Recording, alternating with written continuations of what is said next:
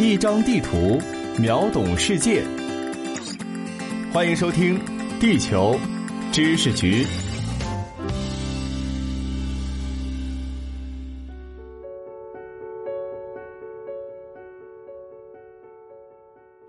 大家好，欢迎收听《地球知识局》，我是零零五号地球观察员长虹。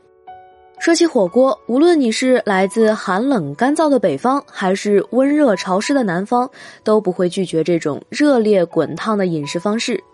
近年来，随着火锅在餐饮业的不断发展，吃火锅在年轻人群体中逐渐成为流行趋势。而作为火锅里的常见涮菜，曾经风靡一时的午餐肉再度登上大众餐桌。其实，午餐肉的历史不算短。九十年前，它就已经在美国中产和工薪阶层流行开来。美国大萧条时期，失业率大幅增加，以及股市泡沫，让海量美国人陷入破产的窘境，连到基本温饱都无法维持，必须依靠政府的救济才能勉强度日。这种大背景下，美国肉制品巨头和美尔公司率先推出了价格低廉的肉质加工食品——罐装香料火腿。可能是名字太过直白，没什么新鲜劲儿，又或许是罗斯福新政挽救了不少破产家庭。第一代午餐肉罐头在市场上反应平平，和美尔公司没有因此放弃，很快改以猪肩肉火腿的名称，将午餐肉罐头再次推入市场。这一次，名字显得很有料的猪肩肉火腿罐头，用低廉的价格迅速打开市场，占据了可观的市场份额。而接下来的机遇将会把午餐肉送上神坛。两年后，二战爆发。最初，美军军粮配备的是咸肉，碍于当时的储存条件，大部分的咸肉都是风干的肉制品。虽然保质期变长了，但口味和口感却大打折扣。而午餐肉罐头的产品优点是价格较低，便于采购，开盖即食，热量很高，而且最重要的是无需冷藏。即便很难吃出正经的肉味儿，但凭借着这些优异产品特性，它很快赢得美军的青睐，成为指定军粮。这以后，午餐肉开始登上历史舞台。从日本列岛到欧洲大陆，美军打到哪里，哪里就一定会留下午餐肉罐头的空壳。然而，挑嘴的美军大兵很快就吃腻味了，肉含量不高的午餐肉更是如此。他们看到午餐肉罐头时，不再两眼放光。取而代之，开始使用各种外号挖苦这种食物，比如下水肉、伪装肉、迷之肉。嘴上骂是一回事儿，填饱肚子又是一回事儿。毕竟吃饱了才有力气骂，这个道理美国大兵怎么会不懂呢？据统计，美军在战时消耗了大约一点五亿磅午餐肉。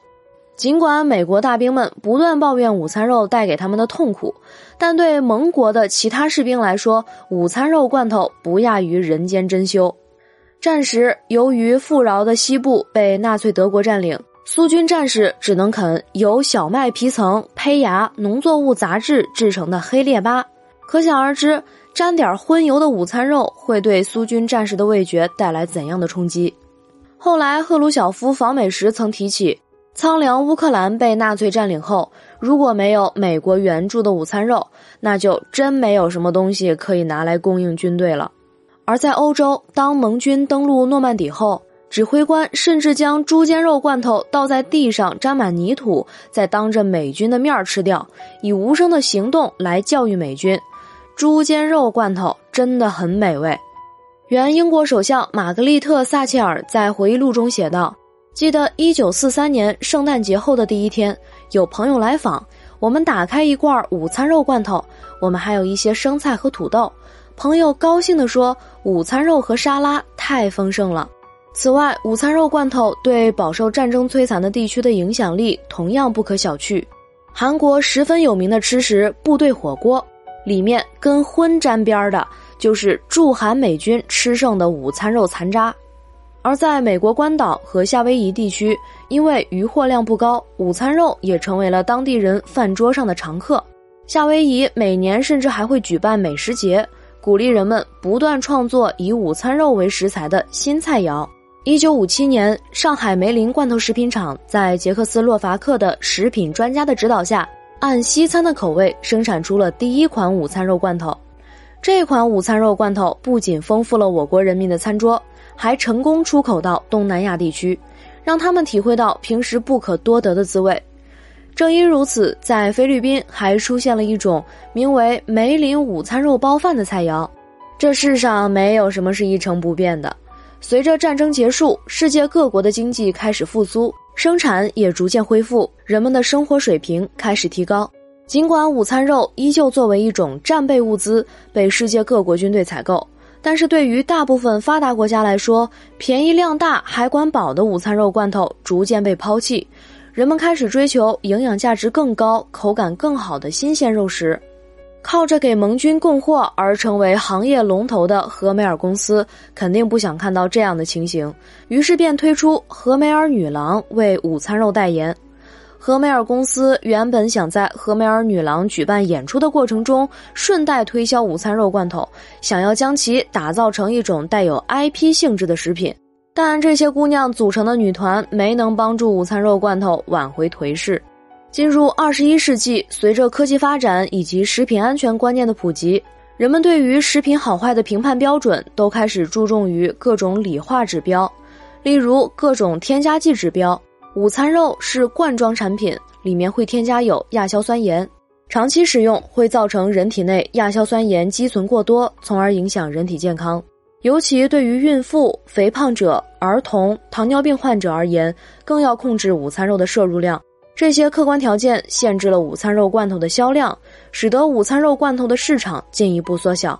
然而，科学技术的快速发展不仅让人们意识到了过去的午餐肉所带来的弊端。也同样给予了午餐肉自身升级创新的机会。如今的午餐肉不仅减少了那些有害健康的添加剂，甚至通过新的消杀手段，它的味道更加鲜美，保质期也更长，以至于成了欧美家庭餐桌上的常见菜。